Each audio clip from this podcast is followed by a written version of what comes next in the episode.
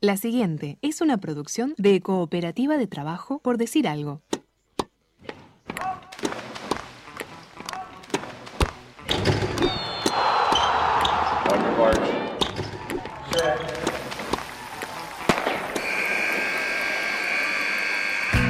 Hay deportes. Y en Por Decir Algo queremos hablar de todos. O de los que podamos desde este momento y hasta las 15. Por Decir Algo. Temporada 7. Temporada 7.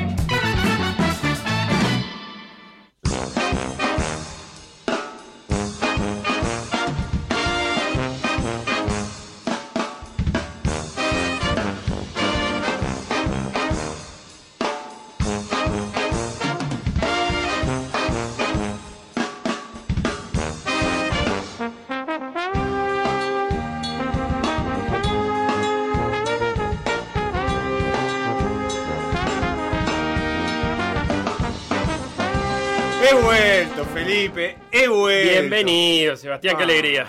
Fue una semana ardua y dura, que no es lo mismo, pero vuelto. Qué lindo, qué lindo. Te extrañamos un poquito por acá. Yo también, Feli, yo también tenía ganas además de, de volver. Bueno, vamos arriba, ya está. Ahora a mantenerse, Sí, a sí. sostenerse. Es como dicen, Sí, es sí. como dicen, ¿no? Lo difícil no es llegar, es sostenerse. Tal cual, eh, Seba. Ese, ese. Enfocate, ese es el Ese es el desafío. desafío, yo Sí, te lo sí. tengo presente, tremendo. Bueno, este, sueño un poco el aire, que tengo calor. ¿El aire? Sí, el aire está como, no sé, está como pesado, está como caluroso. Pero vos sos anti aire acondicionado, Sebastián. Bueno, está, pero ahora tengo ganas de aire acondicionado. Bueno, bueno, lo pongo en 24. Sí, ponelo en 24. guiño, ¿entendés? M24. ¿Eh? Igual hoy estamos solos, no viene nadie. La idea es, bueno, charlar un poquito de fútbol con el Chavo Díaz, con ¿Eh? el Matraca, con Pablo Castro, con Román Cuello. Vamos a meterte el tema, eh, el uso de los datos. Vamos a hablar un rato del uso de los datos. y ¡Qué. ¿Cómo embole, Sebastián? Medio embole el tema dato, ¿no? Medio embo- medio embole. ¿Por? Yo qué sé, como que le saca la esencia al fútbol. Pero si vos siempre fuiste defensor de los datos. No sé, pero ahora no. Me parece que lo mejor es como que los jugadores resuelvan como puedan. ¿No? Meter y meter. Esto es Uruguay. Pero Meter y meter. no, no, Chao. no, no es, no es así, es un poco más complejo todo. No sé, dos líneas de cuatro. Listo. No, no, Sebastián, no es. No, además, deja de salvar gente. Se usan en mil deportes los datos que no tienen nada de línea 4 ni de nada. Sí, no me interesa. Yo ni loco veo otra cosa que no sea fútbol, así que no me interesa. Pero ¿cómo que no? Si eh, a vos eh, no- casi que te gusta además el fútbol, el ciclismo. Ciclismo, no mirate, no mirate ciclismo. 200 kilómetros esperando para los 3 kilómetros finales. Deja. Pero prefiero ir a cinemateca a ver una película rumana. No, no es esa. ¿Y el básquet? Sobrevalorado el básquet. Pero vos, Sí. vos no estás metido en la NBA y en el Giro. Es raro, ¿viste, Sebastián? Eh, ¿Natación? No, no se ve nada, no se ve nada. Está agua y gente chapoteando. Eso es la natación. Yo, yo sé, para eso veo el resultado. Abajo el agua, no se entiende nada. La nata- ¿Quién no se entiende nada? La natación no se entiende nada. Estás cambiado, Sebastián, ¿eh? ¿Qué, qué te pasó en esta semana? No sé, vos estuve como introspectivo. ¿Cómo? Introspectivo, con Ajá. poca conexión con el mundo. Por lo menos, imagino escuchate PDA. ¡Estás loco! ¿Qué Ah, querés ahora? Pongo la Sport o duermo la siguiente. No, papá, tenés que escuchar PDA. No, más. con Sebastián, 90 no seas minutos de programa no hablan de fútbol. Ayer puse un ratito. Sí. Estaban hablando de la revolución en Colombia. Deja, pero para eso escucho los podcasts de Anfibia. Ah, es eso, Sebastián, ¿eh? Por eso ¿Qué? estás cambiado. Te está ¿Decís? faltando PDA para volver a Ah, enamorarte. Te falta en las decís, venas. Yo me siento cambiado para bien, igual, como más atado a las tradiciones. Hasta tengo ganas de cantar murga. Bueno, eso, eso sí que es raro, ¿eh? Pero se cura, Seba. Mirá que se cura. Pero Mucha, sí, mirá, escuchá. Mucha dosis de PDA y listo. Ahora, tu primera dosis, la edición Ah, bueno, 805 de por Poneme decir acá, algo. Eso no es para vacunarse, Sebastián. Un programa que volverá y será millones de dosis Bueno, está de bien. Sinovac. Por o de decir algo, Pfizer, o de en vivo, hasta las 15, en M24. La alegría del reencuentro, Sebastián. Dame, dame, dame PDA, dame PDA. Dame lo más under que tenga. Dame, No, dame no, lo, más, vamos a arrancar- lo más under que No, tenga. vamos- dame lo más under que tenga. Vamos a arrancar con algo que fue furor en redes entre ayer de noche y hoy. El Ajax de Holanda salió campeón y publicó un video entre ayer y hoy donde eh, mostraba qué hizo con el eh, trofeo. Lo fundió. Lo fundió y entregó con ese metal salido de la fundición Como Damiani. una estrellita a cada uno de los Ah. 44.000 abonados habituales al estadio, que por obvias razones pandémicas no fueron a la cancha en toda la temporada. No con los socios, con los abonados. O sea, el que pagaba la entrada para ir y no fue. La butaca. Claro, la Los butaca, el butaquista, el palquista, El palquista. El escaloncista. el El, taluncista. el taluncista. El Este. pedazo de pasto placista de la, de la Ah, cabecera del Roberto. Pedazo de pasto placista. Sí. A largo pedazo de pasto Sí, placista. sí, sí, embajada. Entonces, la pregunta que yo te voy a hacer a vos y también le voy a hacer a la audiencia es, la idea fue brillante del Ajax. La pregunta sin, sin edulcorar es cómo, cómo vamos a hacer para robarle esa idea al Ajax sin que se den cuenta. Pero la otra idea es ideas, posibilidades de cómo da- darle un mimo al butaquista uruguayo, al abonado uruguayo que no pudo ver a su equipo. ¿Tá? Instagram. Por decir algo web. Twitter. Por decir algo web. Facebook. Por decir algo. WhatsApp. 098-979-979.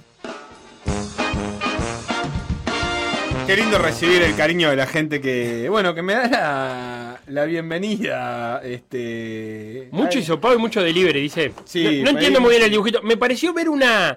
Eh, ¿Sabes Es- lo que me parece? Una mojarrita. Sí, Atravesando un ¿Te gusta mucho la mojarrita? Pedí una pizza y se ve que era con anchoas o algo. Ah, ¿sabes? Me parecen esos pececitos que vuelan por arriba del, aire, del agua, que saltan y vuelan. ser, sí.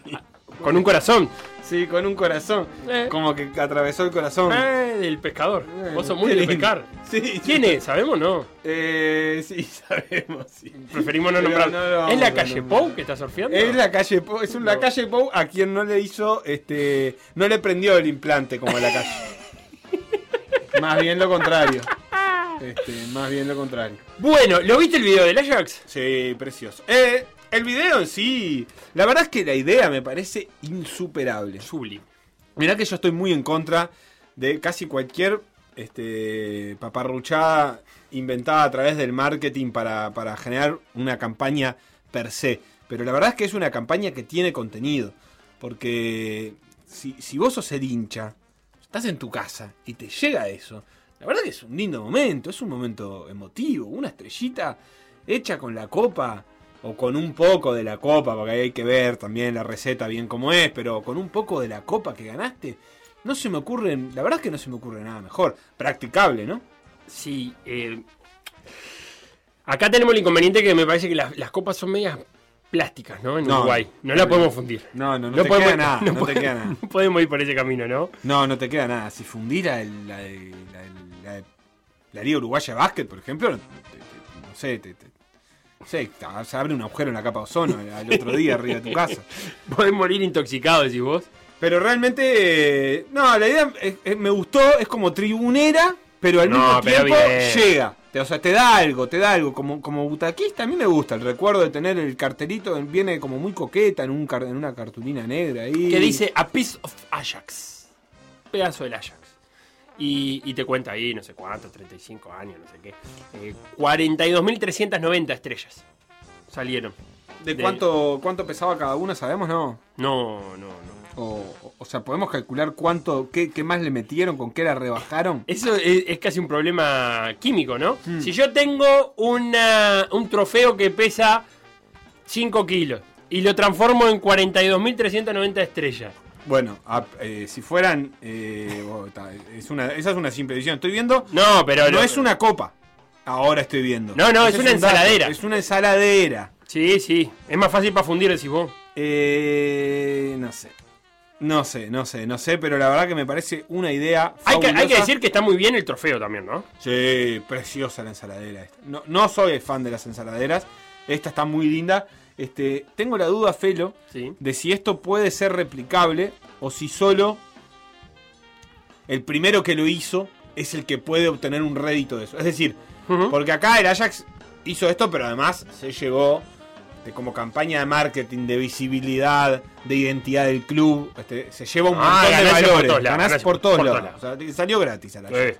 Ahora, el próximo, o sea, lo puede instaurar como una tradición. Todos los años el Ajax hace esto, esto. Me parecería muy lindo. Es un buen uso para las copas que la verdad que una, un equipo como el Ajax o como los grandes en Uruguay que ganás casi que todos los años ganás algo, la verdad que ya no te interesan mucho las vitrinas. Pero además presionás porque le trasladás a la federación la presión de decirle, hagamos dos copas.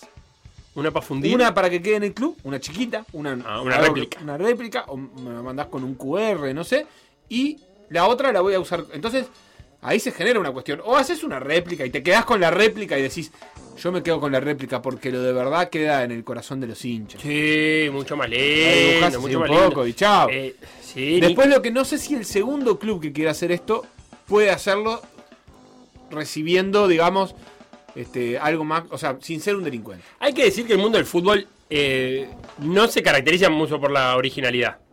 O sea, vamos a ver florecer ideas de esta a partir de ahora, porque los que marcan el, ritmo de la de, de ideas novedosas son pocos equipos. Los demás van atrás y copian. El problema me parece que también cuesta una plata esto, ¿no? No puede ser para cualquier equipo. Y para mí, en algún momento tenemos que anclarlo a al- alguna identidad del club. Por ejemplo, Estrellas tienen más que ver con Peñarol que con Nacional. Por sus banderas. Y por sus canciones, ¿no? Sí. Eh, engalanado por 11 estrellas, no sé cuánto. O sea, la estrella como, como símbolo tiene más que ver con eh, Peñarol. Por ejemplo, Nacional eh, podría, podría juntar... Ojo lo que vas a decir. No, no, las camisetas. Plumas. Lo dijiste No, afuera, dije- sí. Dijiste pluma, dijiste nada, que la gallina, que no sé Las camisetas de, de sus de sus jugadores y eh, regalar un bolsillo a cada uno de los eh, butaquistas. Para que te cosas en el corazón. O en una remera. O en una, o campera jean, por En ejemplo. una campera jean. O Eh, sea, vos ojo, ahí habría que ver el metraje, bueno ¿no? para esto. Algo chiquito. Ah, pero ¿cuánto el metraje? Está bien. No, pero es como si vos simbólico. mí- Vos mostrás 11 camisetas que las descosés. No, pero ¿por qué y de- 11? No importa, las 11 que terminamos Pero capaz jugando. que alcanza de verdad, ¿eh? Ah, vos decís que sí. Y sí, porque ¿cuántas, ¿cuántas camisetas usa el plantel de Nacional en una temporada? Ah, todas las camisetas. Y igual. bueno, y sí. Ah. Son treinta y pico jugadores, cada uno Ah. debe tener dos o tres. De la Eh. titular, de la suplente, de la tercera, capaz que tenés mil, mil quinientas cami- mil camisetas. Puede manejar un pla- el plantel de. No, No, mucho. Son 30 jugadores. 100 camisetas. Pero no nos metamos en ese lío. Vamos a la parte No, abstracta. 100 Yo estoy en la parte de, de pensar. Pero el marketing, ¿no? hagámoslo. Hagámoslo real.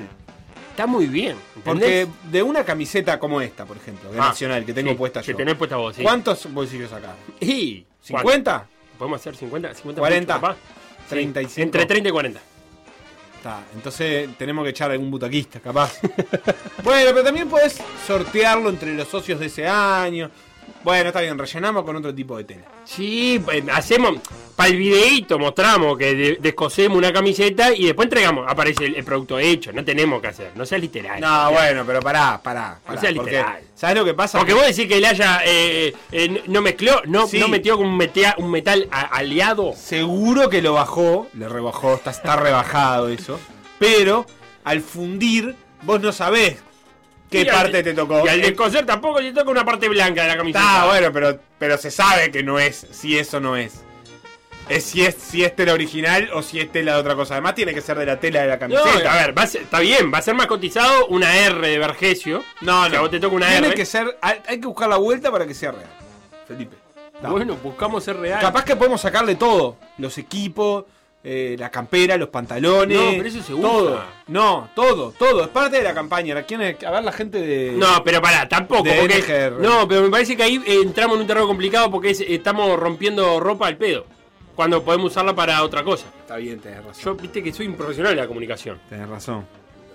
Hay niños en África. Hay niños que, que tienen frío. Eh, ¿y Pero lo qué? importante es esto, tiramos. anclarlo algo que tenga que ver con tu club. No empiecen, clubes del mundo, atento, no empieces a regalar estrellitas si no tiene nada que ver con estrella. ¿Está?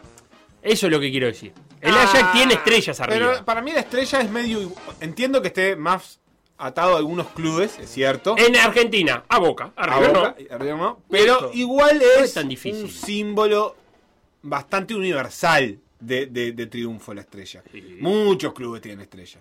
Sí, Pero el que no tiene estrella, que no le ponga estrella. No Bueno. está mal no tener estrella. ¿Y el resto? Los clubes que no tienen estrella son clubes iguales. Sí, sí. ¿Pero y el resto? Y algo que tenga que ver con la zona. No descarto ya que algún equipo español, por ejemplo, esté regalando eh, eh, lonchas de jamón crudo. Les mande ahí. Pero ahí qué tiene que ver eso. Nada. No, no, no. Volvamos. El que no lo hay clubes que no lo pueden hacer. Sí, está bueno, y además no van a tener ese problema, porque la verdad, no, nadie va a ganar nunca nada. En España nunca más nadie va a ganar nada. Solo tres clubes pueden pensar en eso. Sí. Atlético de Madrid, el Barcelona y el Real Madrid. El resto tienen que pensar otras cosas. No sé, ¿qué, qué pueden Bueno, pensar? cada uno celebra lo que puede. Mirá Dale, vámonos con mensaje. lo que dice la gente acá. Bueno, gente que me saluda, muchas gracias. 12 gramos cada una más o menos, dice Daniel. O, o, un, o 1,2 gramos, Daniel. No, un Si gramo pesa no. 5 kilos, son 5.000 gramos, dividido 42.000. No, Sí, no un, sé, yo no gramo, y- hacer un eso. gramo y poquito. Tiene que haber habido un- algún cero más. Bueno, ahora lo hacemos bien. Eh, acá alguien, Adrián, que banca esto, porque dice, hace algunos días expliqué a alguien que picar el penal de abuelo era una falta de respeto a los hinchos que le, le pagan el sueldo. Así que esto del Ajax, espectacular. Los hinchas bancan el club. Bien. Bueno, puede haber algo de eso. A- al, sueldo, eh, no, al sueldo de abuelo lo paga un jeque. Sí, sí. Yo- Yo- ah, ah, y es otro debate, no me metas en ese debate. Eh, si gana Villa Española, te mandan una lechuga de su huerta. No, no, Una le, hoja. le uchas muy. Sí, Eh, no, más, más chiquito, un- una rama de romero. De laurel puede ser, que es el símbolo de la victoria. Sí. Eh, bueno, acá, gente que. este Acá en PDA lo que importa son los golazos y los datos que circundan los de deporte. No rompa las bolas, me dicen. Bien hablado. A los hinchas frustrados les mandaría medias sudadas convenientemente recortadas. Bien el bloquero. Bien, Este- bloquero, bien. Soy un hater del populismo barato del Ajax, dice Bruno, que dice que Bueno, es, Bruno. es un tribunero. ¿Quién es el presidente? Rugliensen. Escúchame. eh, Nacho Fan Ruglen. También es cierto esto que plantea este Bruno, es interesante. ¿Dónde está el límite? ¿Por qué solo los abonados? ¿Porque ponen plata? ¿Qué pasa con los que no pagan? ¿De- ¿Son menos hinchas? Bueno, es Bueno, cierto, pero bien. en algún lado hay que poner el límite al mismo De tiempo. acuerdo. ¿Qué más? ¿Qué más? ¿Qué más? ¿Qué más? Diga. Camiseta de conmemoración se puede, pero hay tantos campeonatos por año que esa camiseta termina usándose para encerrar el piso en un año. Ah, la camiseta entera, no, pero no queremos regalar la camiseta entera, queremos algo más chiquito. Ah, pues no, no. Pero capaz que dice de incluir en el Ah, recorte. de las camisetas de conmemoración, esa que, dice- 47, 48, ah, 50. Y sobre todo puedes meter ahí las que no tenía, las que no pudiste usar otros años. Ahí camufladas. Claro, Pimba, pimba. Este, Vamos. ¿Qué más? Me parece mucho andar regalando un gramo acá. acá No, Tatanka, no, Es Tatanka, una cualquier estrella. cosa. Este, los escucho desde que descubrí, a por decir algo, y los sigo en su totalidad. La radio tiene programas interesantes y mucho, dice. Y ustedes no son uno de Andrés, ellos. Que dice, además dice difícil seguirles el hilo, chicos. No sé de qué hablan. Ah, Andrés. Tienes razón, Andrés, eh, nosotros tampoco. A veces Sebastián se confunde. Por decir algo. Conducción. Felipe Fernández. Sebastián Moreira. Y Facundo Castro. Producción y edición. Conrado Hornos. Todos los deportes. En Por decir algo.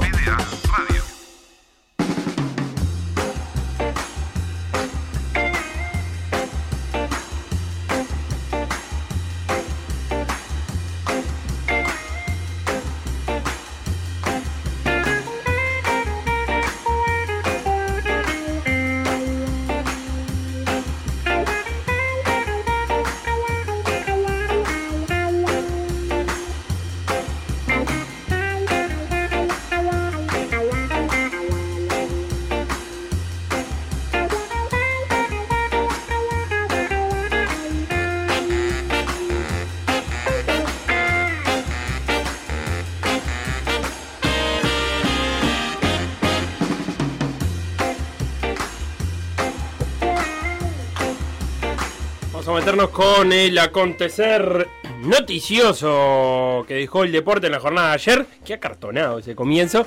Eh, hay que hablar del empate de Torque, de Montevideo City Torque 1 a 1 contra Independiente en un partido que no pudo cerrarlo el equipo uruguayo. Eh, abrió la cuenta Gustavo del Prete de penal en el minuto 44 del primer tiempo.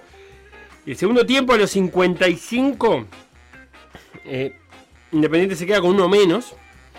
Y jugó con uno más, Torque, y la verdad que fue más que Independiente, pero sobre el final del partido, extrañamente Torque cambió su manera de, de jugar, ¿no? Empezó a, a no poder sostener la pelota, no poder tener la posesión de la pelota. Independiente con, con bastante más eh, empuje que juego, eh, logró jugar en el, más cerca del arco de Torque. Y en una de esas jugadas, una pelota que Torque no logra, no logra jugar bien, termina en, un pelotazo largo que va en un gol directo, sacan rápido ese, ese gol.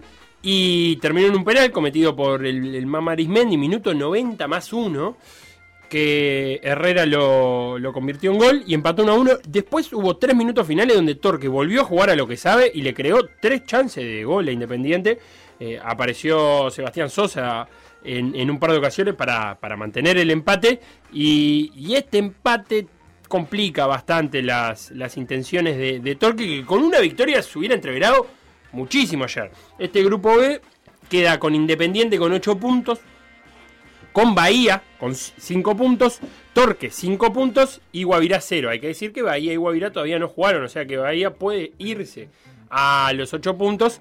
Eh, lo que tiene Torque es que va a definir los próximos dos encuentros para cerrar su participación en este grupo de visitante. Las chances son mínimas, pero sigue habiendo eh, chance al fin. Dicho esto, vamos a meternos con la primera entrevista que tenemos en el día de hoy, en este ciclo de, de entrenadores que, que, hemos tenido esta semana. Ayer pasó Piano de ¿Vas a preguntar del, del, penal picado Agüero o no? Eh, ¿Al Chavo Díaz? Bueno, sí, capaz que tiene opinión formada. Y antes de, de, Piano estuvo Marcenaro, el entrenador de Cerrito, y hoy tenemos el gusto de hablar con Gustavo Chavo Díaz, entrenador de River Plate. ¿Cómo andás? Muy bien, muy bien. Muchas gracias por la invitación. ¿Qué tenés para decir del penal picado? De Yo le voy a preguntar bien a Chavo. Chavo, ¿es peor errar un penal picándolo?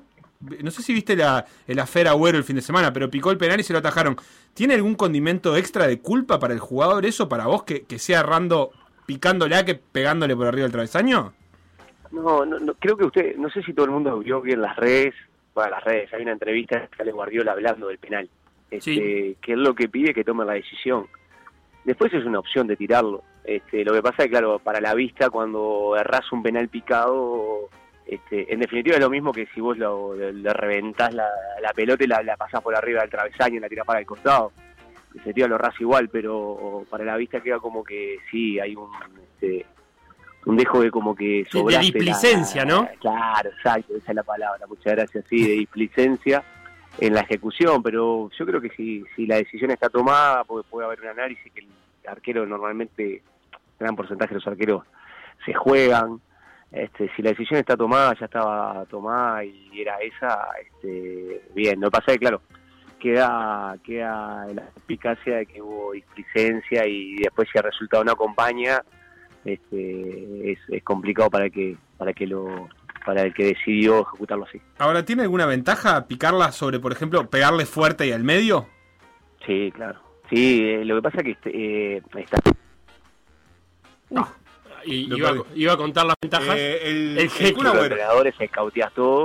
Y vos sabés que hay de los últimos 20 penales el arquero que vas a enfrentar se jugó en 18. Entonces tenés una alta probabilidad que él se la juegue antes y este y ahí vas, vas al porcentaje de acierto. Este, pero sí, hay, hay, hay posibilidad de acierto, pero también vale el, eje- el que ejecuta, ¿no? También saber esconder este, esa falta hasta el último momento y hacerlo bien, que no, no es para cualquiera. Chavo, te lo han preguntado muchas veces, pero es la vuelta al fútbol uruguayo del 2013. Yo quiero preguntarte específicamente qué traes nuevo, en qué cambió el Chavo, el Chavo Díaz que se fue en el 2013 y en este que volvió después de, pasar por Paraguay, por Bolivia, por México, por Ecuador, por Chile. Bueno, experiencias, muchas vivencias, este, tratar de, ir incorporando, implementando cosas distintas, este, la adaptación a, a los equipos, a, a las ligas de diferentes lugares, este, eh, te va dando mucha más, más herramientas, pero después cada equipo es distinto, necesita cosas distintas y bueno, hacer un buen análisis, un diagnóstico, este, llegar a, en definitiva a la idea que pretende la, directiva, la gente que te va a buscar y, y que sea efectiva y comenzarlo a los muchachos es totalmente distinta en cada club y en cada desafío que tenés. Bien, ¿y cómo, cómo nos agarró el, cambio de fecha? ¿Estaban planificando arrancar la semana pasada? ¿Hubo cambio? ¿Arrancan en esta? Hasta, hasta hace unos días también se estaba discutiendo. Sí, bien, bien porque nosotros fuimos de los últimos equipos en arrancar y aparte tuvimos un poquito de COVID cuando ya veníamos, este, lo agarramos ya de, de- la finalización del torneo, entonces costó arrancar con todo el plantel, cambiamos muchísimo, hubo muchos jugadores que, que no renovaron, vencían muchos contratos, cambio de entrenador, este, no nos vino mal tampoco una semana más, y por suerte ya esta semana, eh, en el arranque de la semana se terminó confirmando que arrancábamos, así que no hubo muchos cambios, nos vino bien y contentos principalmente porque porque se arranca la competencia, ya todo, todos con la con los niveles de ansiedad cuando, cuando te dicen que vas a arrancar altos y este cuando te dicen que no al final se baja un poquito, pero por suerte fue una semana y así que estamos ya prontos para, para el arranque. Se fueron muchos nombres, eh, como vos decías, pero a diferencia de otros equipos que prácticamente cambiaron todo el plantel, eh, River no trajo tanto, pero lo que trajo me, me da la sensación, viendo los nombres, que estaban como, como bien elegidos, ¿no? Eh, estoy hablando de eh, Luciano Bollo, defensor, Gonzalo Napoli, Patricio Gregorio a préstamo de Nacional, el Chori Castro que viene de Nacional, más el arquero Hichazo y, Robert Herrera. estuvo así, por lo menos de lo que consiguieron, pusiste el hincapié en determinadas posiciones y características. Sí, sí, se fueron muchos jugadores buenos. Bueno, y aparte se fue el flaco Jorge Fossati, ¿no? Que es una eminencia. Eh, Jorge era un lujo para River tenerlo como entrenador y no se fue por resultados, ni mucho menos. este Y como bien saben todas las instituciones este, que no son Nacional y Peñarol y a veces dependen mucho de la venta de jugadores para que ingrese dinero y, bueno, ya que había que ajustar un poco todo eso. Entonces teníamos que salir a buscar eh, en un periodo de pases corto jugadores puntuales para, para también para la idea que nosotros queríamos desarrollar en el club y potenciar a, las, figuras muy buenas emergentes que están en el club, que en River es histórico, siempre aparecen jugadores jóvenes. Entonces fuimos a buscar esos jugadores que conocíamos, este, pudimos hablar con ellos, eh, le ofrecimos ahí ese desafío a ellos también. Eh, la verdad que el, riesgo es alto, ¿no? jugar con un plantel juvenil no es fácil y bueno, lo rodeamos de jugadores grandes, positivos, ganadores, muchos de ellos campeones uruguayos, que un poco lo que lo que queremos transmitirle a los a los jóvenes, ¿no? A los que trajimos también, porque trajimos algunos jugadores jóvenes que, que también son promesas y bueno, este también es el desafío de ellos consolidarse en la A, en primera división, así que bueno, sí, es un desafío lindo tratar de, que todo eso funcione, ¿no? Así que agradecer la directiva que, que sí nos permitió traer esos jugadores que nosotros queríamos puntuales, no solo la característica, sino los nombres, bueno, y ojalá que, todo eso ahora funcione a partir del domingo. ¿Y a qué va a jugar el, el, River de, Chavo Díaz? O, cuál va a ser tu intención de juego para, para, para, este equipo? Bueno, la intención, la idea no, no va a cambiar. Va a ser intentaremos este, poner un equipo ofensivo, que, trate bien la pelota, este, que proponga. Esa es un poco la idea que le estamos traspasando a los muchachos y que las están, la están asaltando muy bien Así que bueno, ese, ese también es el desafío, no solo eh, que compitan, que lo hagan bien, que, River gane partidos, sino con, una forma marcada. Así que eso es lo que vamos a intentar partido a partido. Eh, por los nombres estos, las altas que hablamos, ¿no? Pienso en Bollo, pienso en Patricio Gregorio. Me imagino una, una mitad de la cancha eh, con intenciones de jugar y con intenciones de, de salir jugando desde el fondo. Sí, sí, es la idea un poco la idea, también hay que ver lo, que lo que propone el rival, dónde están los espacios, este, sí, sí, es la idea de, de, salir de abajo, de encontrar esos espacios que te permitan los rivales, también de esos nombres le puedes agregar a Leites, a sí, jugadores de, buen pie, y bueno, generar una alta intensidad, un ritmo de juego alto, para que con esa calidad que ellos tienen, más los jóvenes que hay en el club, ¿no? Arezo por suerte que se quedó, Borba, este eh, Galeto, el Ojito Rodríguez. Neris, Galeto, el Ojito, exactamente. Generar esa alta intensidad y a veces la jerarquía que puede tener otros equipos por encima nuestro, este, superarlos en intensidad, en ritmo de juego y poder ganar los partidos. Vos, vos jugaste en River, eh, te leía por ahí también que era, que era un poco volver a, a, un, lugar eh, donde vos fuiste feliz. Eh, ¿Hay la hay, ¿no? Pero quiero que me la expliques. ¿Una manera de, jugar al fútbol característica de River Plate? Sí, sí, bueno, lo dice el himno, ¿no? Lo dice el himno, ¿no? Cortita del pie. Qué bomba, señores, claro, sí. Este, sí, hay una identidad, pero principalmente más allá de la forma que sí, este, juego asociado, la identidad de River siempre es este, con jugadores de la casa, siempre fue de los primeros equipos que, que hoy ya es normal que todos apunten a, a la cantera, como se dice en España, ¿no? A los juveniles este, porque también es un medio para poder subsistir eh, en nuestro fútbol, pero fue de los primeros que, eh, hace 30 años en la época nuestra generaba camadas de futbolistas y creo que es un poco esa identidad también, jugar con gente de la casa, que tengan ese sentido de pertenencia, esa identidad del club y rodearlos de jugadores que, que hayan ganado, esos líderes positivos que les puedan contagiar eso a los muchachos y poner a River arriba en el campeonato. Eh, lo hemos hablado con, con- los entrenadores que, hemos entrevistado y hoy vamos a hablarlo también en, esta mesa futbolera que tenemos. Eh, es el uso de los datos. Ayer hablábamos con, con Piano de cómo habían incorporado en Villa Española eh, un analista de video y también eh, a Neuen Analytics como para, para procesar datos. Eh, me imagino que afuera has tenido la posibilidad de elaborar con, con Big Data, con, con esto, con, el- con lo nuevo que hay de, de tecnología en fútbol. No sé si lo vas a poder aplicar acá en, en Uruguay, pero si, si tuviste alguna experiencia con, con los datos, me gustaría conocerla. Sí, claro. Sí, sí, sí. Bueno, en el fútbol mexicano ni que hablar. Este, sí, yo trabajo con, con dos analistas, uno propio y uno externo del cuerpo técnico, siempre.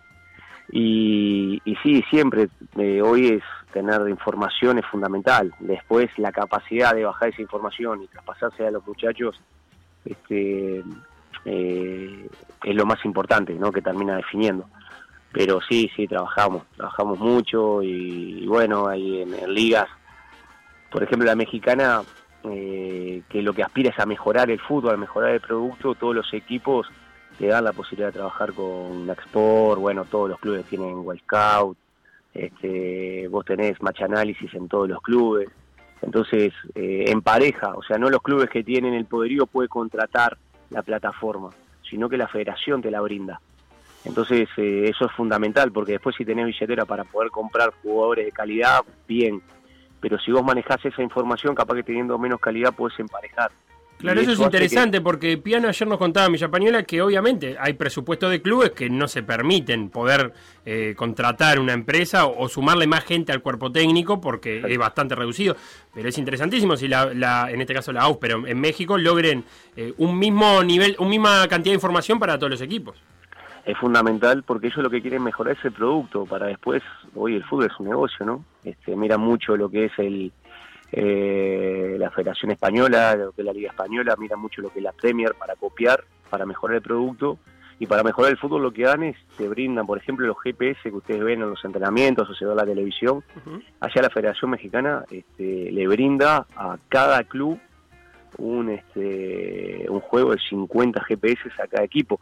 Hoy acá no todos los clubes lo tienen. Nosotros hoy agradecimos a River porque es un esfuerzo muy muy importante para lo que es River para poder potenciar porque es una herramienta fundamental para controlar hoy el fútbol. Hay, hay una tendencia del fútbol que va a, lo físico, ¿no? Hoy el fútbol cada vez es más rápido, hay más espacio, hay menos espacio, se corre más, es más intenso. Entonces tener esas herramientas eh, favorece muchísimo a la mejora del futbolista y más el futbolista, el futbolista joven. Pero claro, este, hoy estás muy condicionado por, por, por el tema de- del dinero, como bien decís vos. Pero si la federación lo brinda a cada club, después el que tenga más dinero va a contratar mejor a los jugadores o a mejor entrenador o hará otros temas. Pero por lo menos en eso, si vos tenés menos posibilidad de contratar jugadores en calidad, pero tenés todas esas herramientas, capaz que si lo manejás mejor, se puede emparejar o puedes competir de mejor manera. Y eso hace que el fútbol, en definitiva, el producto fútbol sea, sea mucho mejor para todos. Vos dec- eh, contabas que trabajás con dos analistas durante el partido, ¿te brindan i- información para, para en el entretiempo tomar algunas decisiones o, es todo antes y después? No, sí, sí, en vivo, este mismo el, que está arriba eh, coteja la información con, con el asistente, si los dos ven lo mismo, recién ahí me traslada la información para tampoco intoxicar mucho, nosotros sabemos lo que vamos a ver en el partido y, bajamos las imágenes, ya cinco minutos antes el analista baja, sabe lo que queremos en cada organización, entonces hay cuatro o cinco jugadas de cada organización que, cuando yo bajo son esos primeros cinco minutos que me tomo en el entretiempo y ahí analizo y le bajo a los muchachos con la explicación una o dos imágenes de esas jugadas que queremos en cada organización, porque esos son canales también eh, el visual, no solo lo que nosotros vemos, lo que hablamos, sino que ellos mismos vean la situación, se vean ellos mismos en el mismo partido, este, llega muchísimo más a veces que, que dibujarlo o hacerlo en una pizarra. Claro, eh, para bajarlo un poco a tierra, porque no estamos muy acostumbrados seguramente a verlo, vos en el entretiempo contás con imágenes del partido que estás disputando este, para trasladarle a los jugadores. eh, ¿Qué formato? ¿Ahí en una pantalla, en papel? Sí, ¿Cómo, sí, cómo sí. se hace eso? Sí, bueno, de- a ver, en otros lugares todos los vestuarios tienen, tienen una televisión. Nosotros lo que hacemos es trasladamos una televisión que puede ser de, de 32, de 42, lo que lo que se pueda, este, para instalarla o, eh, o mismo con proyector a una pared y se baja cinco, cinco jugadas o secuencias de jugadas de cada organización, yo las veo mientras yo descansa, se hidrata, mi médico este, los va atendiendo a todos esos primeros cinco minutos de los 15 de entretiempo. Y ahí elijo las que me parecen que son que se necesita reforzar o cambiar algo, se las muestro a los muchachos, ellos la ven, se eh, visualizan el mismo partido, ellos mismos en la acción y eso impacta mucho más que a veces en una planilla, en una pizarra. Claro, le, eh, le saca la parte subjetiva, ¿no? Que a veces vos decís, no, en aquella jugada vos estabas Exacto. muy cerrado y el jugador te dice, no, me parece que no tanto, y eso se borra. Exacto, exact- exactamente. Bueno, eso lo fuimos aprendiendo, ¿no? Claro. Este, y aparte el, el futbolista cree que lo hace hasta que se ve y ahí es donde, en definitiva, lo que, lo que interesa es que el mensaje llegue correctamente y ellos lo acepten porque tenés 10 minutitos o 5 para corregir algo y tratar de revertir esa situación que no está siendo buena en el partido. Entonces, este, lo, lo que importa es que el mensaje sea efectivo. Y bueno, creo que de esta manera es un poquito más efectivo, como muy bien decís vos, este, impacta mucho más en, en el jugador. La, la última, ¿estás viendo fútbol internacional últimamente? ¿Qué ves? ¿Qué te gusta ver? ¿Qué partidos buscas? Poco, ahora poco, porque claro, ahora estamos dedicados todo al, al equipo y le, le- le dedicamos todo el tiempo, pero sí ves y cuando los compactos los ves, ahora los partidos de Champions este, importantes se ven, pero ahora cuando tenés trabajo, le, yo le dedico mucho tiempo a- al equipo, a los, veo los entrenamientos todos los días, este, analiza, analizo mucho, este, pero sí, por supuesto, sí, como todo el mundo veo y a veces de noche cuando voy a cenar o, o estoy, siempre viste que en la televisión te están, si no viste el partido en vivo, igualmente te están pasando los compactos de, de las mejores jugadas. Claro. ¿Y, y con qué despejás? Porque ahora que, que vos decís, estás con laburo, estás metiendo mucha cabeza en River, eh, me imagino en un momento querés prender la tele, pero no querés ver fútbol, querés despejar un rato que también es, es importante. Con la bici, Con la bici. la, bici, me pongo los auriculares y le meto rodada, kilómetros. Mirá, me ¿Kilómetros? Sí, sí, a morir. pero para, ¿te gusta el ciclismo? ¿Sos de ver ciclismo también? Sí, me encanta el No. Giro que está ahora, el Tour de France, me Ay, encanta. mirá el terreno que te metiste. lo- porque- lo que pasa es que es espectacular. A mí me gustaba mucho correr y después, como bueno, como fu- buen futbolista o que hizo deporte de alto rendimiento, empezó ya después de los 40 te empiezan un poquito a doler las rodillas, la Claro. artrosis. No sabés, Gustavo, que nosotros hicimos tremendo esfuerzo para hablar de fútbol y nos encanta. Seguimos haciendo todo este esfuerzo para no hablar de la caída de Landa hoy, que se hizo pelota. No, no me diga que se cayó. Que No, vi no sabe el palo que se pegó, nada, chavo, no sabes el- nada porque estoy llegando al entrenamiento y es lo único que le quito a veces tiempo para ver un poquito de. No que el palo que se pegó Pero llegando. pará, Fa- capaz que lo quiere ver. No, ya está, lo va a ver en todas las redes, Lo voy a ver olvidate. ahora ya, directo. No, faltando cuánto, Seba, tres, Tres kilómetros. Se kilómetros. come un cartel de esos No, del no, medio, no. viste que se paran la. Se llevó puesto al, al policía también, que. Sí, pero el policía se paró bien, pero a él se lo llevaron. No, abandonó, ambulancia, ya está. lo abandonó. No, sí, sí, sí. A veces las caídas en, en estas carreras eh, son, son tremendas, son muy peligrosas. Pero bueno, les explicaba a usted, lo, bueno, ya veo que a mí le gusta. Cuando te metes en el mundo del ciclismo es espectacular. Ah, es apasionante. Y este, es apasionante, exactamente. Y me despeja muchísimo. Pará, ¿tenés algún corredor que sigas?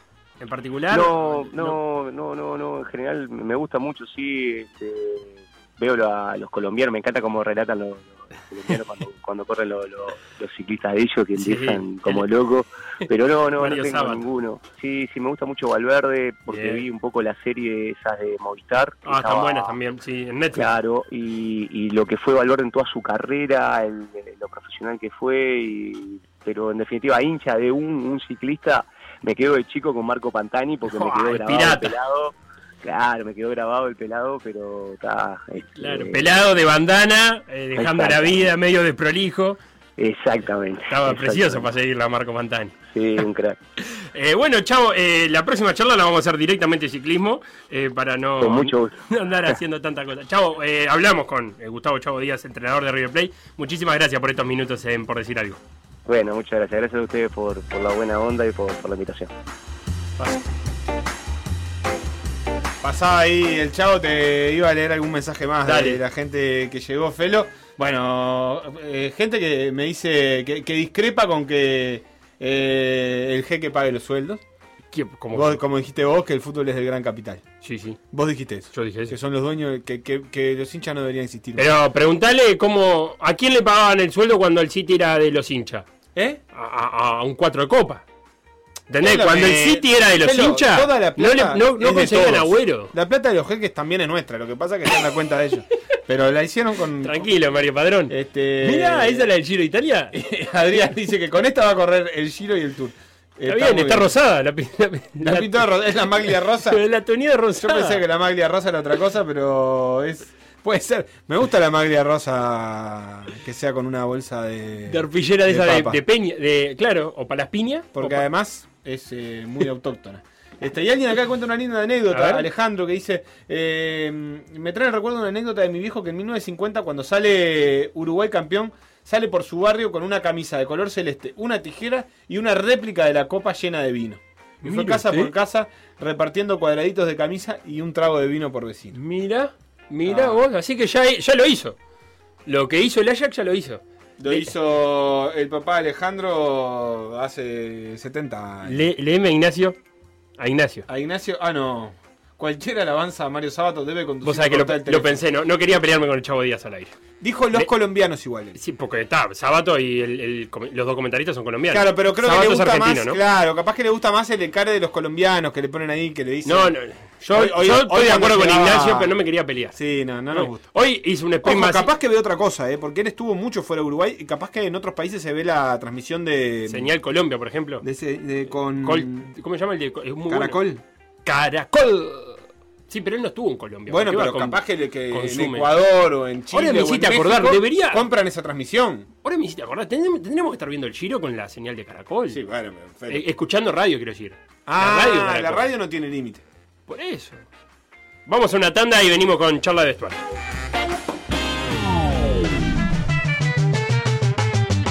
Lo que pasó en por decir algo, revivirlo en pda.uy o buscar los podcasts en Mixcloud o Spotify.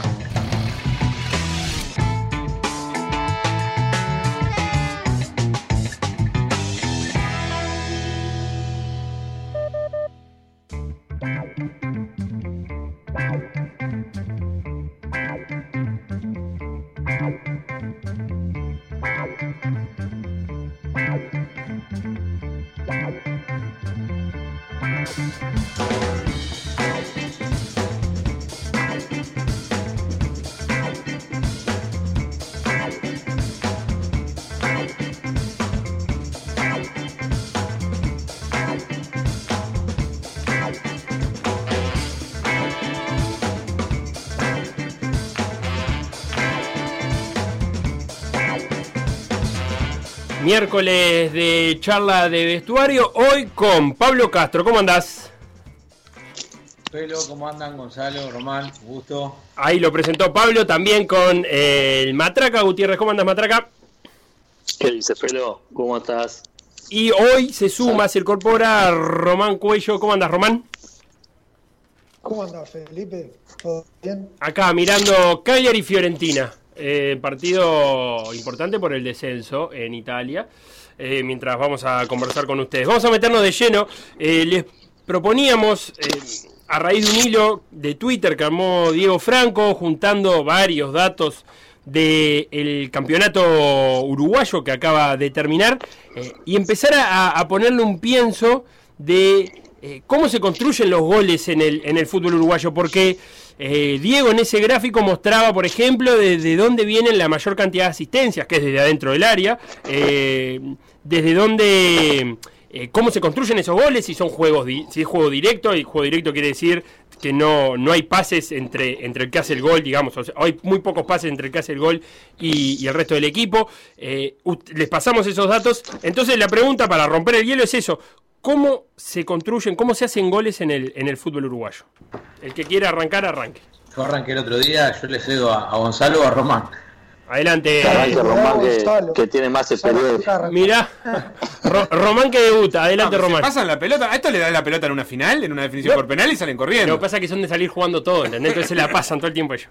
Román, Entendemos que el juego es colectivo, ¿no? claro. Eh, bueno, asumo, asumo, asumo. Agarro la pelota caliente. Eh, ahí lo, que primero está bueno aclarar un poco es cómo toma Diego lo- los goles eh, de ataque directo y, y- y, bueno, enmarcar un poco, ¿no? Sí. Eh, según leí lo que nos mandaste, que también lo había leído el trabajo con Diego, este, él toma eh, ataque directo como el pase que nace desde el área, desde el medio Desde el de la campo mitad de la propio. cancha propia, o sea, atrás de la mitad de la cancha, o, o en, o en esa zona, y que termina directamente en gol, ¿no? O sea, que es un pase a un centro delantero, por ejemplo, de un defensa o un volante, ¿tá? y esa recibe el centro delantero, y ya sea de cabeza, baja y pega, lo que sea, pero eso termina en gol. Después, eh, él toma lo- los ataques de jugada elaborada como con más de cuatro pases. Correcto. ¿no? Sí. Este, y las transiciones son jugadas que eh, se quitan en, en determinado sector, en zona media, en zona defensiva o, o cerca del arco rival, y agarran a la defensa rival mal parada. Desorganizada, exacto. La enmarco un poco porque siempre los números dependen, claro, depende un poco de cómo los tomás, ¿no? Si, si tomás ataque directo como un ataque que tiene menos de cuatro, eh, bueno, quizás entraría en otro tipo de ataque. Pero para, para ser eh, más simple en, en la respuesta, lo- los goles del fútbol uruguayo vienen generalmente de jugadas con pases largos que eh, tienen un- una descarga, ya sea por bajada eh, de cabeza o con el pie, este, y termina siendo definida. ¿tá? Esa, esa jugada eh, con pase, con centro de los costados, que vienen muchísimo, o sea, el fútbol uruguayo, si lo ves, eh, se quita mucho, se abre la pelota y va al centro, pero no siempre, y eso tiene mucho que ver con las defensas del fútbol uruguayo, no siempre eh, el gol es directo, o sea, no siempre el gol viene de ese centro, hay un rebote, hay- porque es difícil que los centrodelanteros nuestros o los atacantes eh, definan sin marca, porque en Uruguay se marca bien. Eh, entonces, eh, generalmente son jugadas que él lo pone en, el trabajo como goles sucios, ¿no? Jugadas que tienen alguna derivación. Por eso es que la mayor parte de los goles vienen de asistencias dentro del área, porque es una jugada que tiene algún tipo de derivación, pasa y define dentro del área. O eh, en lo que algunos le llaman zona 14, que, que Diego le llama zona 14, que es la zona ahí, de- el, el frente del área, ¿no? Que nosotros cuando arrancamos a jugar era ahí, la, la, La media luna. media luna, ¿no? Era, claro, para el defensa está prohibido dejar esa zona, porque es la zona donde si te habilitan es casi gol. ¿tá? Eh, está bueno, además de, de a esos números que ya nos van dando algo, eh, poder verlos también, que ahí eh, te encamina bastante el ojo, ¿no? Pablo. Y bueno, y dejo para que los demás continúen. Bueno, eh, bien, bien. eh, eh, si, si bien, bueno, yo, yo aclaro, justo me anoté un par de cosas que en esto de la, todavía no he tenido la experiencia de trabajar como técnico basándome en números. Entonces, eh, mi opinión se va a basar un poquito más en, lo que yo creo de, de- de la información que nos brindan los números y cómo lo siento yo. Eh, y la realidad es que eh, mirando un poco y, y las estadísticas, uno lo mira eh, desde, o desde mi punto de vista, de mi óptica, es la situación de que queda muy frío bajo, bajo mi mirada eh, cuando se arrojan números y, y- y- y no, no se cotejan como lo que decía Román, en, en dónde, en la liga o en las circunstancias que se, se- se- se basaron esos números. O sea, lo, lo que digo es que, por ejemplo, mirándolo en el fútbol uruguayo, para mí es muy variante, o sea, hay muchas variables en el fútbol uruguayo, como para estructurar eh, o, o- o- o hacer un- una línea sobre estadísticas. Ejemplo, a mi criterio es eh, la- las, las variaciones que hay en cuanto a fechas, rivales que cambian porque postergan partidos. Eh, eso al que maneja los números cuando los va a, a cotejar, creo yo, eh, deja de ser, a mi criterio, algo como, como, como, como un dato bien rígido. Eso- esa, es, esa es mi mirada, porque sin más lejos, yo estaba mirando el, el inicio de la, de la- de la temporada acá en esta nueva nuevo campeonato y ya hay dos equipos que no, no juegan en la primera fecha, se altera eso, los equipos ya no van a ser los mismos, entonces esos números capaz que sirven como dato y estoy a, a favor de eso, pero no perder de vista en que la liga de repente donde estamos, que es todavía se está adecuando a esos números y, a, y hacerlos y hacerlos importantes en sí. Bien, Gonzalo. No, primero que, que estoy muy de acuerdo en que hablar con lo que lo que decía Román, el análisis que hizo.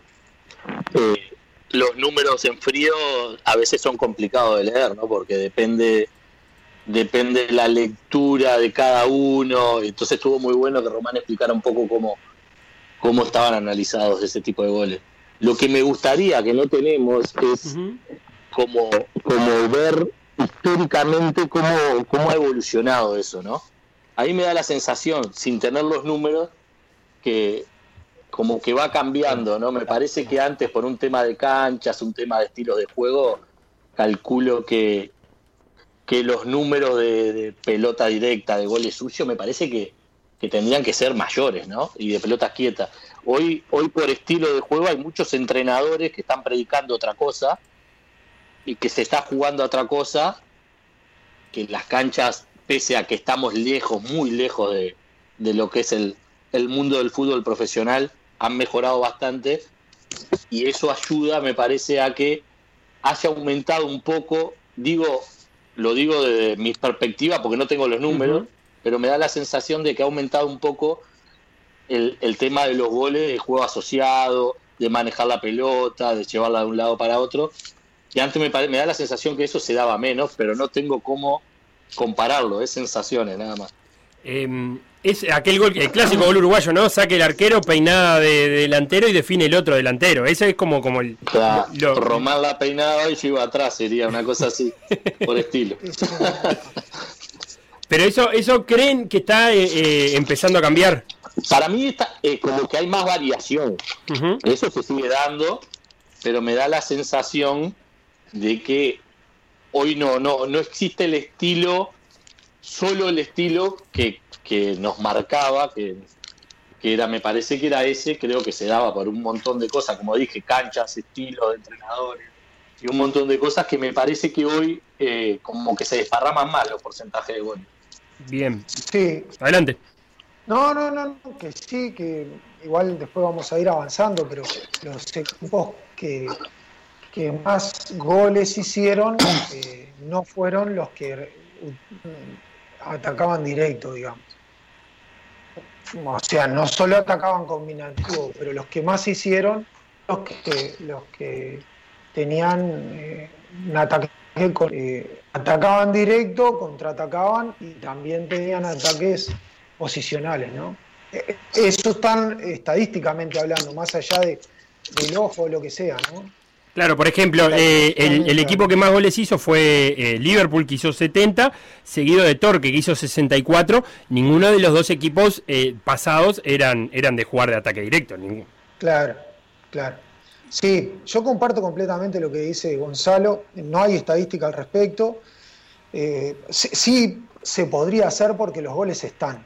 Eh, eso se podría hacer. Pero eh, que va cambiando eso seguro, que las canchas han ayudado mucho también y que este tipo de, de, análisis de datos también ayuda a eso. ¿no?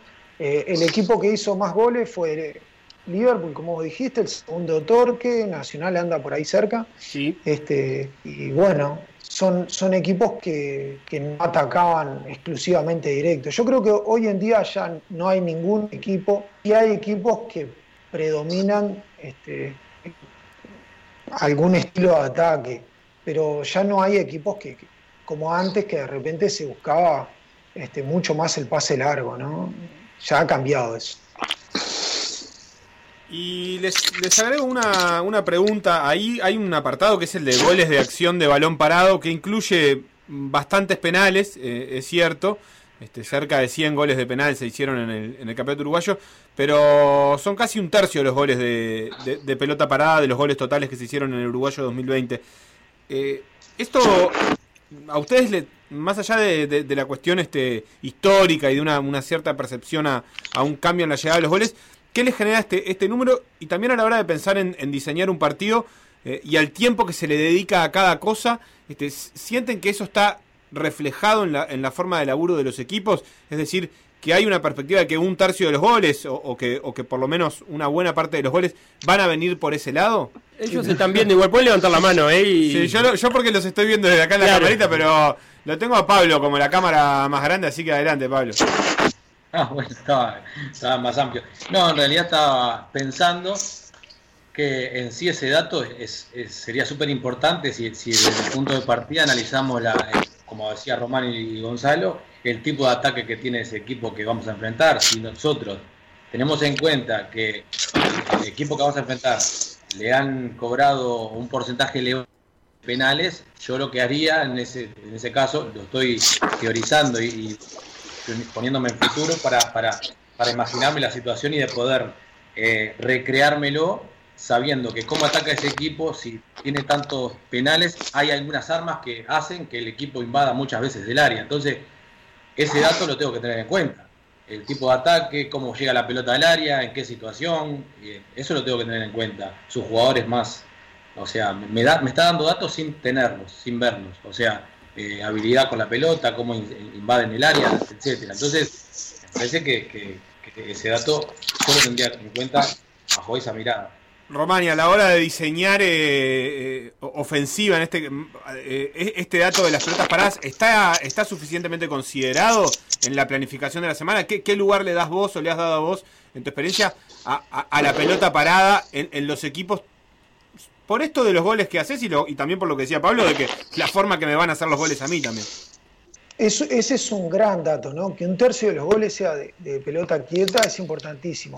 Es verdad la- la apreciación que hacían, que hay un, porcentaje muy alto que es de penales, ¿tá? Que, el penal tiene una gran probabilidad de que sea gol, entonces como que distorsiona un poquito.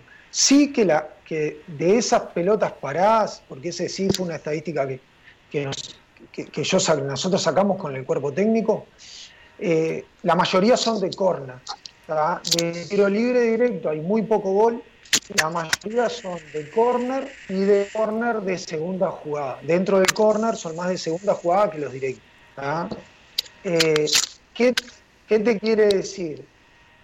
Algo que el ojo nuestro creo que, que- que ya lo, lo ha visto, que el fútbol uruguayo se define muchísimo, que son muy importantes las jugadas de corner. eh, y que hay que trabajarlo eh, bastante. Si dividiéramos el tiempo de trabajo en, los goles, en el tipo de goles, bueno, un tercio del tiempo debería ser de pelota quieta, ¿no? Y dentro de esa pelota quieta darle mucha importancia a los corners y también a los tiros libres, porque el tiro libre tiene algo que es que son goles, que después vamos a ir entrando, me imagino, pero son goles de, de bajo equijeo, o sea, de, baja probabilidad de gol, y son goles que habitualmente eh, eh, el equipo, bueno, generó la falta, pero no, ne- no necesitó generar toda la jugada para hacer el gol. Entonces son goles que eh, vienen, no te digo de regalo, pero que son muy bienvenidos. ¿Me explico? Entonces le tenemos que dedicar mucho más tiempo, tenemos que contratar jugadores y tener en cuenta jugadores que tengan muy buena pelota quieta. Eso lo- los técnicos de experiencia lo, lo tienen clarísimo. Este, que siempre tenés que tener en el plantel eh, dos o tres buenos ejecutantes y buenos rematadores, buenos cabeceadores o buenos definidores para pelotas quietas porque son determinantes. Bien, dentro de, de esos números también estaban los, los equipos que tienen más jugada de gol cada 90 minutos. El que lideraba ese apartado es Torque con, con casi eh, con más de 6 jugadas por, por partido. Eh, Liverpool estaba en 6 y después Nacional, Fénix, Peñarol, eh, River. Acá veo a Fénix que, que tiene un estilo... Carrasco se ha transformado en un entrenador de, transiciones. Prácticamente juega todo el partido realizando transiciones ofensivas y defensivas. Pero es de los pocos que uno puede, como decía Román recién, identificar con casi que un único y exclusivo estilo. Gonzalo. Sí, sí, sabes. Eh, primero, eh, decirte algo lo de la pelota quieta, que, no te había dicho nada. Eh, ta, nosotros le damos mucha importancia en el tema de la pelota quieta, tanto en el, en el video análisis, cuando analizamos el rival, eh, como en el entrenamiento. Eh, no, no es la tercera parte como sería numeralmente, pero sí es algo que, que le damos mucha importancia y que no- nos ha dado mucho beneficio y que se ve a nivel mundial cómo se definen campeonatos, eh, partidos con, con ese tipo de jugada. Creo que en el último mundial se hablaba ¿no? de, que había sido un, no me acuerdo ahora los números, pero que había sido un, un mundial de, de muchos goles de pelota quieta. Eh, y estamos hablando que está es la elite de la elite. O sea, sí será importante eso, ¿no? Y después lo que decía los estilos, sí, con Juan ya sabes y te lleva muchas veces y, si no sos inteligente, a, jugar como él, ¿no? Porque te hace ir y venir todo el partido, te cambia ataque por ataque todo el partido y, y si no sabes manejar los momentos, los tiempos, entras en el juego de él, donde él se hace más fuerte y por eso también se dan esos partidos de muchos goles. Siempre es, siempre es entretenido ver esos partidos porque se dan muchos goles. Bien, eh, con respecto a esto, eh, Pablo y Román, es con los equipos que, generan más jugadas de, gol cada 90 minutos, lo nombrábamos, ¿no? Torque, Liverpool Nacional, Fénix, eh, Peñarol y River, esos están por arriba de 5 jugadas de gol por, partido, eh, pero atacan de manera muy diferente, son diferentes esos ataques, ¿no? Pablo Román. Sí, permiso, Román. Sí, sí, son diferentes, pero, pero, pero a su vez son, como mencionaba el, estilo de Carrasco, son, son marcados ya. Y ahí sí es donde yo considero, eh, otra vez reitero, mi mirada sobre, sobre la lectura de esos equipos. Tienen una estructura de juego, un estilo, y se puede identificar cómo van a atacar. Este, los otros yo no los tengo tan claros, pero en esto sí, y se puede vislumbrar cómo va a ser ese tipo de ataque. Eh, y ahí sí, yo, yo eh, como que trato de analizar y ver esos equipos que por ende, por esa forma, eh, van a generar más, más, más, más eh, situaciones de ataque porque se, se reconoce ese estilo, que en algún momento va a llegar ese ataque por ese estilo mismo propio. Este, esa es mi mirada sobre esos equipos. Román. Sí, yo creo que eh, eh, es una buena postal a- al fútbol, ¿no? Al, al fútbol eh, total, digamos, ¿no? ¿Por qué?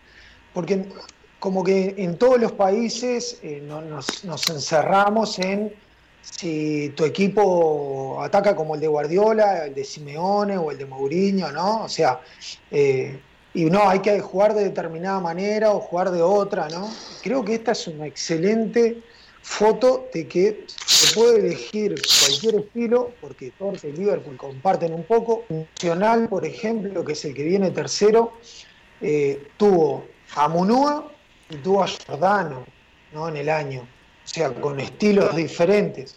Eh, Fénix, un estilo diferente. Peñarol con tres entrenadores en el año, con estilos diferentes. Entonces, River, que viene ahí pegado a Peñarol, con, con estilos diferentes. Entonces, podés elegir el, el sistema de juego, la manera de atacar y la manera de defender que quieras.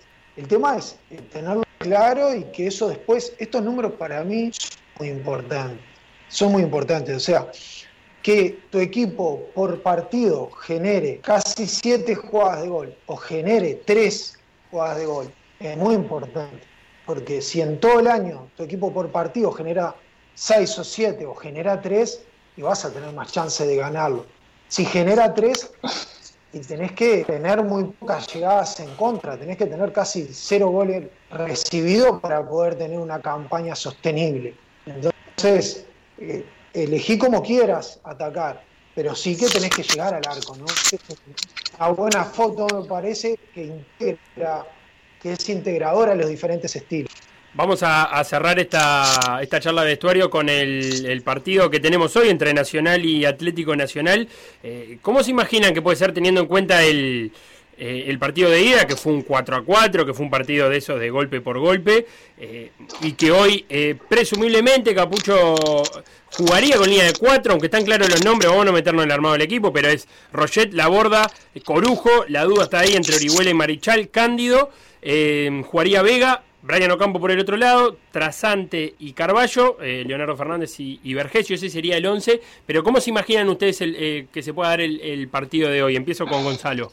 Eh, yo creo que va a ser un partido, por, la característica, va a ser un partido bien jugado, con intenciones de, jugar bien al fútbol. Por lo que me estás diciendo de Nacional, veo que va a ser un equipo un poco más, no diría que defensivo, pero sí con un, con un poco más de reserva de lo que venía haciendo. Y me parece, me parece que está bien, si el entrenador lo, lo analizó de esa manera y, y cree que, que la forma de ir a jugar de esa manera me parece excelente. Creo que, que Nacional en, de mitad de cancha para arriba, Nacional, Atlético Nacional, eh, es muy fuerte eh, y atrás tiene ciertos problemas, un poco lo que, lo que le pasó a nuestro Nacional, así que eh, yo creo que si se acomoda Nacional un poco ahí, va, va a tener, va a ser un lindo partido, me parece, ¿no? Pablo, ¿estás ahí?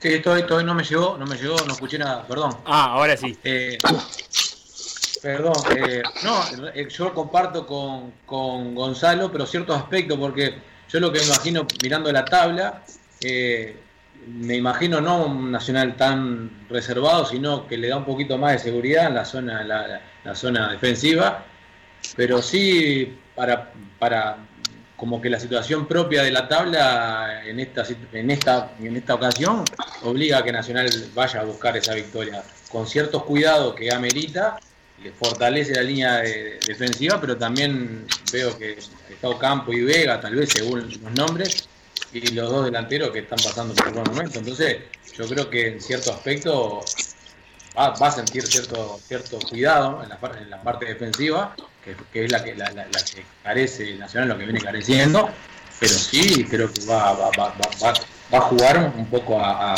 a buscar ese resultado de ganar, ¿verdad? Claro.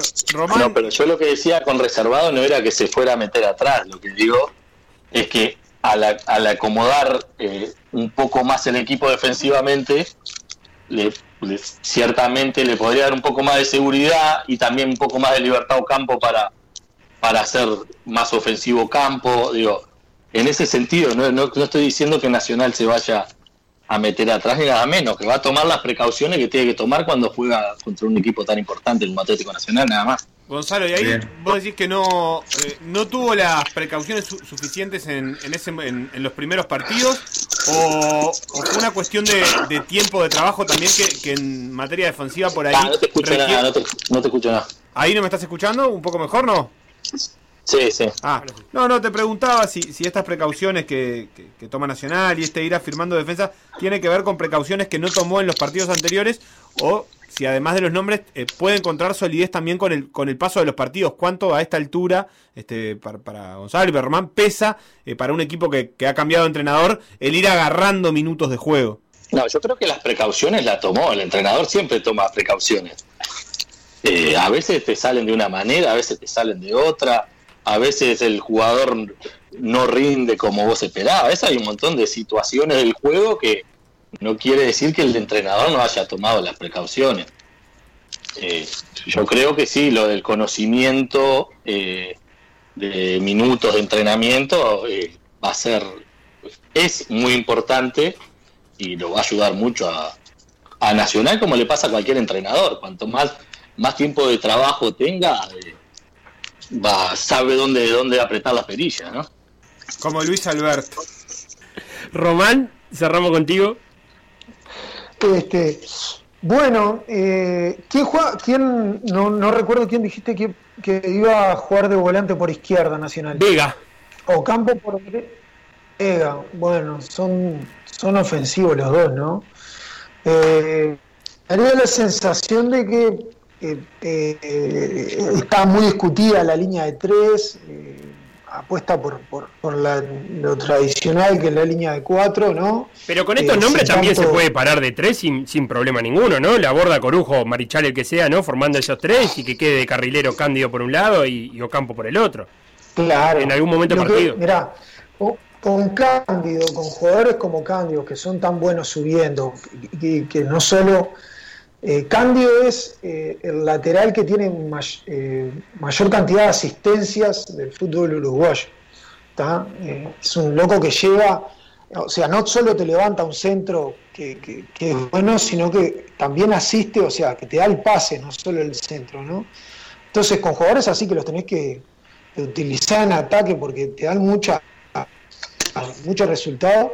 La línea de 13, eh, esto es nuevo, lo, de cambiar de sistema, pero de nuevo no tiene mucho. Esto es la, de toda la vida, de que sube un lateral, o si lo queremos llevar más atrás, sube un has y se queda el otro, ¿no? Que ahora, este, lo, lo que sí ha cambiado un poco es que la estructura de esa línea de tres es un poquito más definida, ¿no? Sube, en este caso, siempre Cándido, porque obviamente tiene más oficio ofensivo que la gorda.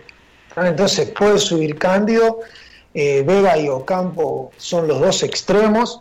Eh, entonces me parece que lo que está apuntando es a, tener eh, un bloque bien armado en zona media, volviendo Ocampo y Vega muy rápido para armar el 4-4 y, y, deslindar un poco a los dos argentinos de esa vuelta a tomar referencia directa.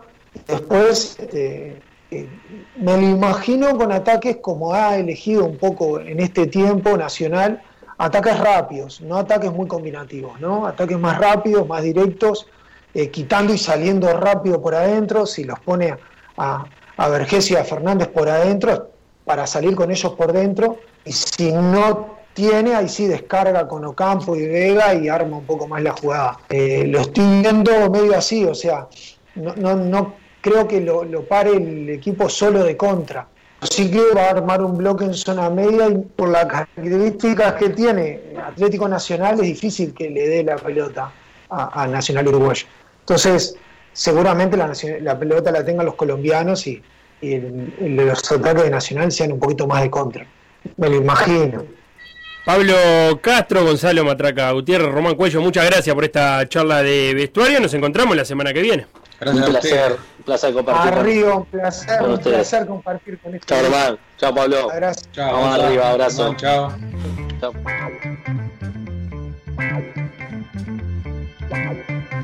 Por decir algo. Instagram, Por decir algo web. Twitter, Por decir algo web. Facebook, Por decir algo. WhatsApp. 098-979-979. Vamos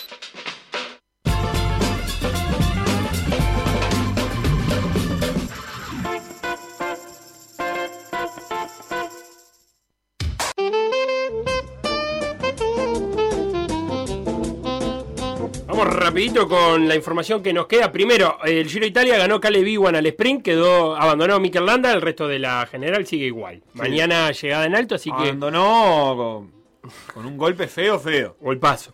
Eh, segundo, está jugando, decíamos, Cagliari y Fiorentina están empatando 0 a 0, partido importante por el descenso. Cagliari tiene 35 puntos y el descenso lo marca el Benevento con 31. Eh, ayer empató Barcelona en España 3 a 3 con el Levante. Jugó Araujo, eh, salió lesionado otra vez, Iván, unas cuantas. Así que Barcelona llegó a 76 puntos. Hoy juega el Atlético de Madrid. Ahora en un ratito, ¿no? que tiene 77, juega a las 5 de la tarde contra la Real Sociedad, 77 Atlético de Madrid, mañana juega Real Madrid contra el Villarreal, partido difícil para el Real Madrid que tiene 75. Copa Libertadores, Sebastián. Copa Libertadores eh, de ayer y de hoy. Este, ¿Por dónde querés empezar? Vamos a- para, para empezar a decir, a confirmar que hoy juega Atlético Nacional a las 11 de la noche de Colombia contra Nacional. eh, a, las 11, de- a las 11 de la noche de, Uruguay. Eh, aclaro esto que por ahora sigue confirmado porque hay al- algunos comentarios dando vuelta de que la situación en eh, Colombia, obviamente, ya sabemos, no está sencilla. La semana pasada no se jugó ninguno de los partidos de Copa Libertadores. Nacional, obviamente, ya está allá, ya viajó. Y por ahora lo que dicen es que se juega. Pero Se viralizó un, eh, un comunicado de los barras, de las barras de Pereira, ya hablábamos el lunes de la participación de las barras eh, colombianas en las protestas, diciendo de que eh, no va a haber pan ni, circo para la gente, que no se va a jugar el partido. Los colegas de la Voces del Fútbol hablaron con el jefe de seguridad de Pereira y con dirigente nacional. Ambos aseguran que se va a jugar el partido, que con Mebol eh, redobló los guardias de seguridad, pero bueno, la cosa no está sencilla. Por ahora se sigue fijado ese partido a las 23, desde las 22 con, por decir, fútbol. Sí, transmisión de Por Decir Fútbol, este, que va a acompañar hasta el final del partido. Seguiremos atento ese rato para ver qué pasa. Más temprano juega Rentistas. Sí, señor. A las 7 de la tarde contra San Pablo, a la misma hora que van a jugar Argentinos y la U Católica por el Grupo Nacional. importantísimo porque ese argentino, su Universidad Católica, le va a marcar las posibilidades matemáticas a Nacional antes de arrancar el partido. Porque si gana Católica, va a quedar lejos Nacional de todo. O sea, va a precisar ganar para seguir quedando en la, pele- en la pelea. Sí. Si gana Argentina, no. si pierde hoy queda eliminado, me parece. Si pierde, sí. Si empata, depende lo que pase con Argentinos Católica. En el grupo de rentistas, ayer ganó Racing a Sporting Cristal y es buena noticia para rentistas pensando en la Copa Sudamericana. Racing tiene 8, San Pablo 7, rentistas 2, Sporting Cristal 1. Sí, eh, Rentistas puede quedar eliminado hoy de Copa Libertadores, digamos, pero este, no, no, no matemáticamente, estrictamente, pero sí porque quedaría a 6 de Racing si pierde, pero también tiene esa chance de, de, de ganar o de plantear un partido que le permita sumar puntos y, y seguir asegurando ese tercer lugar de Sudamericana, que es muy importante. Sí, hoy por hoy, si las cosas siguen así, Rentista seguiría a jugar la Sudamericana contra Sporting Cristal allá, en Perú. Sí. Eh, porque mm, quedaría un Sporting Cristal San Pablo, donde en, en Brasil, donde uno presupone que San Pablo va a ganar, y esa última fecha, eh, Rentista llegaría a Perú eh, sirviéndole el empate, si se dan los resultados obvios, ¿no? Sirviéndole el empate que no Sí, es. que no es en menor. realidad lo que necesita para que le sirva el empate es que, es que el Sporting Cristal no gane en Brasil. Claro. O sea, solo eso, porque no, más allá de lo suyo.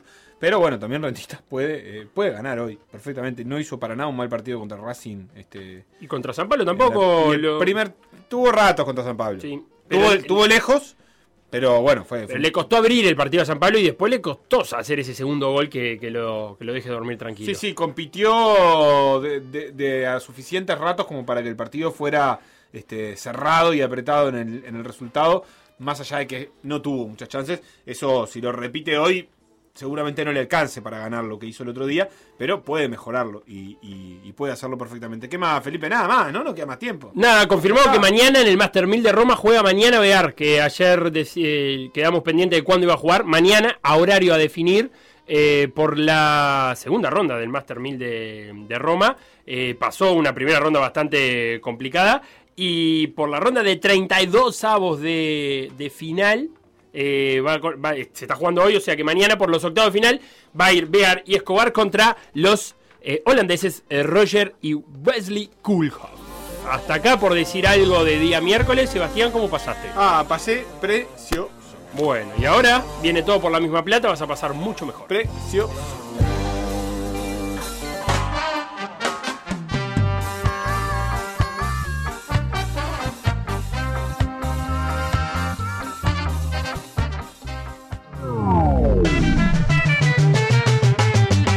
Lo que pasó en por decir algo, revivirlo en pda.uy o buscar los podcasts en Mixcloud o Spotify.